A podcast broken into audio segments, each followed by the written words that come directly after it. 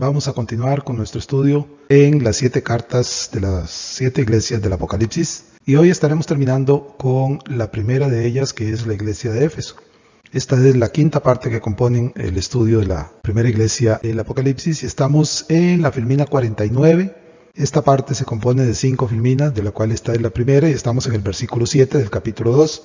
Estamos también en la parte de las recompensas, que es eh, aquel ofrecimiento que el Señor le hace a cada uno de los creyentes cuando han eh, mantenido su fidelidad a Él. Recordamos que en el versículo 7 se inició con aquella amonestación que el Señor eh, daba a la iglesia de Éfeso y que por necesidad se extiende hasta nuestros días a lo largo de toda la iglesia del Señor en toda la historia, cuando el Señor amonesta a la iglesia y le dice, el que tiene oído oiga lo que el Espíritu dice a las iglesias. Ahora inmediatamente después de esto el Señor continúa eh, diciéndole a la iglesia de Éfeso, al que venciere, le daré a comer del árbol de la vida, el cual está en medio del paraíso de Dios. Tenemos pues que en la revelación divina Jamás, jamás hay ambigüedad en lo que se afirma. Es decir, aquello que Dios dice, aquello que Dios eh, promete, aquello que Dios garantiza, lo hace en base a su soberanía y lo hace en base a su condición divina de que Él jamás dirá algo que no está dispuesto a cumplir o que en su momento se vaya a retractar de haber dicho o prometido algo. Entonces, si no hay jamás ambigüedad, tenemos por cierto y seguro que cada una de las promesas que el Señor da a lo largo de la revelación de su palabra, ya sea en cuanto a cosas agradables y buenas que van a suceder para quien es fiel, eh, también lo es para cuando Él eh, da algún tipo de sentencia para aquellos que no le son fieles. Por tanto, eh, vemos aquí en este versículo la frase al que venciere, nunca, nunca debe entenderse que hay en ella una posibilidad de que al final el siervo no sea salvo. Es decir, aunque si bien es cierta la forma como se traduce, recuerden que aquí puede ser el problema de traducción, no de lo que decían en los originales, cuando dice al que venciere parece inferirse que existe la posibilidad de que el siervo de Dios no sea vencedor. Eso no es lo que está enseñando la palabra de Dios y eso no es lo que está afirmando el Señor Jesucristo en esta carta. Hay un comentario de la cueva, que es uno de los comentaristas que cito con regularidad, ya que es una fuente muy segura y muy cierta en aquello que dice. Y en el comentario la cueva dice que el vencedor es todo creyente consciente de su condición de soldado de Cristo y da una serie de textos en Romanos, en Efesios, en Segunda Timoteo, en la primera carta de Juan, en las cuales hace las aseveraciones de esta verdad. Es decir, lo que la cueva está afirmando es simple y sencillamente que el vencedor verdaderamente sabe que lo es porque tiene conciencia de su condición de ser y de pertenecer como soldado del Señor Jesucristo. Y es alguien que se va a mantener firme y constante en esa actitud de vencedor. Delante de Dios, el creyente y confeso en Cristo como Dios, Señor y Salvador, es por tanto salvo en todo el sentido de la palabra. Para ello podemos citar eh, textos como Juan 19, Juan 14, 6, Hechos 16, 30 y 31, Romanos 10 del 9 al 10 y 1 Corintios 6 eh, y 11. Pasamos ahora a la siguiente filmina, que es la número 50, siempre en el versículo 7, siempre en la parte donde el Señor dice, al que venciere, le daré a comer del árbol de la vida. Y de esto y de esta afirmación, pues eh, vamos a citar un comentario más que es de Pérez Millos, del cual les hablé la vez pasada. Es el, un español como la cueva, que también era, español y la cueva ya está en la presencia del Señor. Pérez Millos todavía vive en España y hace un comentario muy apropiado, muy acertado acerca de esto y dice eh, el doctor Pérez Millos, el vencedor es aquel que vive la victoria a la que Cristo le lleva en su vida espiritual. Romanos 8:37. Los vencedores son aquellos que se visten de toda la armadura de Dios y con ello capaces de apagar los dardos de fuego del maligno y permanecer firmes en medio del conflicto que el enemigo desata contra los fieles. Efesios 6.1 y siguientes. Vencedor es el que pelea la buena batalla y se mantiene en la fidelidad. Segunda Timoteo 4.7. Estos son aquellos que tienen experiencia de victoria venciendo al maligno. Primera de Juan 2.13 al 14 no son vencedores por ellos mismos, sino por la fe que los vincula con aquel que es más que vencedor. Primera de Juan 5 del 4 al 5. Los vencedores son potencialmente todos los creyentes, los que han nacido de nuevo. Por estar en Cristo son llevados en triunfo continuamente. Primera de Juan 2.14. La victoria no está en el creyente, sino en el poder victorioso, consistente en haber nacido de Dios. El nuevo nacimiento introduce al creyente en una experiencia de libertad y victoria. Colosenses 1.13. En esencia, lo que está diciendo el doctor Pérez Millos es que la capacidad para ser victorioso no radica en cada uno de los creyentes, no radica en mí, ni radica en aquellos que son confesos, sino en el poder de aquel de quien viene la salvación, que es el Señor Jesucristo. En Él descansa toda nuestra seguridad, en su promesa descansa toda nuestra verdadera salvación, la cual está garantizada no por los esfuerzos que yo pueda hacer, sino por la promesa que el Señor hace a cada uno de los que le creen a Él y le aceptan como su Señor y Salvador. Seguimos con la Filmina 51, siempre con el versículo 7, y tenemos que, para cerrar con broche de oro esta verdad tan relevante y tan importante para cada uno de los que le creemos al Cristo, el apóstol Juan afirma en 1 de Juan 5 del 4 al 5, dice, porque todo lo que es nacido de Dios vence al mundo. Y esta es la victoria que ha vencido al mundo, nuestra fe. ¿Quién es el que vence al mundo sino el que cree que Jesús es el Hijo de Dios? Vean que aquí en lo que Juan estaba afirmando, toda la verdad descansa de nuevo en Dios. Él es el que da la fuerza necesaria para vencer al mundo. La victoria está garantizada por la fe que tenemos en el Señor Jesucristo. Y entonces quien vence al mundo es verdaderamente no el creyente por su mérito y sus fuerzas, que no tiene ninguno, sino porque cree que Jesús es el Hijo de Dios. Esta es una verdad que deberíamos aprender y tener seguro. Estas son estos son los vencedores de los cuales está hablando el Señor Jesús aquí en esta carta a, los, a la iglesia de Éfeso. Por esta verdad inalterable como es, inmutable como es, absoluta como es, es que cada creyente es aquí y ahora, mientras esté en este mundo, un vencedor garantizado, no porque esa persona tenga las fuerzas o los méritos para hacerlo, sino porque aquel que le rescató y lo salvó, le garantiza esa condición de vencedor. Esta realidad, como dije hace un rato, es totalmente absoluta e inmutable y es válida para quien le crea al Cristo, es válida por toda la eternidad, en la presencia de Dios en la Nueva Jerusalén. Seguimos con la Filmina 52, es la cuarta de las cinco que componen esta parte y estamos en el, contenido de, la siguiente, el siguiente componente de la promesa de la recompensa que el Señor hace para los vencedores. Les dice a los que al que venciere le daré a comer del árbol de la vida, el cual está en medio del paraíso de Dios. Es decir, a aquellos que tienen garantizada esa victoria en el Señor Jesucristo, se les promete que van a comer de ese árbol de la vida que está en la Nueva Jerusalén y que lo podemos encontrar a partir de Apocalipsis 22. ¿Cuál es ese árbol? Podría alguien preguntar.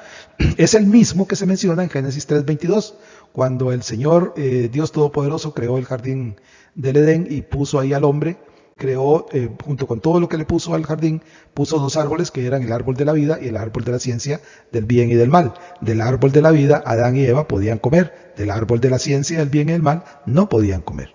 Pues ese árbol de la vida eh, en su momento, cuando Adán y Eva fueron expulsados, obviamente ya no tenían acceso al jardín y por lo tanto no podían comer del árbol de la vida. ¿Dónde está hoy ese árbol de la vida? Bueno, pues como les dije, lo encontramos en Apocalipsis 22.2, donde el Señor dice que en la Nueva Jerusalén, ahí estará el árbol de la vida, el cual dará cada mes un fruto. Dice el pasaje de este Apocalipsis 22.2, en medio de la calle de la ciudad y a uno y otro lado del río estaba el árbol de la vida.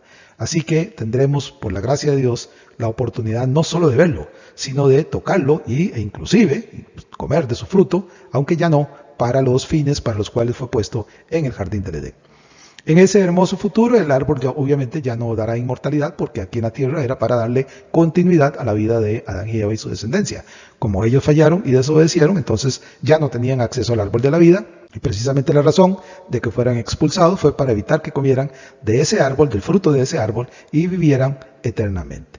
Pero en la presencia de Dios ya no va a ser necesario porque la inmortalidad del vencedor, del que es salvo, ya no va a ser por estar comiendo del fruto, sino que proviene directamente de la presencia de Dios y esa es la que garantiza la eternidad de cada uno de los que vamos a estar delante de Él. Tampoco, obviamente, será necesario para sanar enfermedades. Ahí dice en el Apocalipsis se puede leer, Apocalipsis 22, acerca de las hojas del árbol de la vida para sanidad de las naciones, pero estos son elementos más bien figurativos o ilustrativos que en realidad no se van a requerir, ya que la enfermedad como tal no existe en la eternidad delante de la presencia de Dios.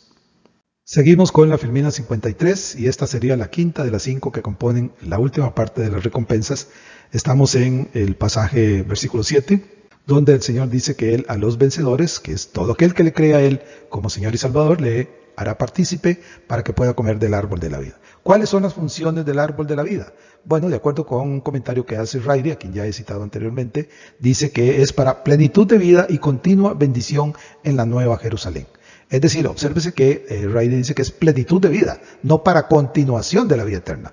Esto es un concepto que obviamente debe ser entendido también en el contexto en el cual el siervo salvo, el vencedor, va a estar en la presencia de Dios y no requiere absolutamente de un fruto, de un árbol, para permanecer en estado de vida eterna.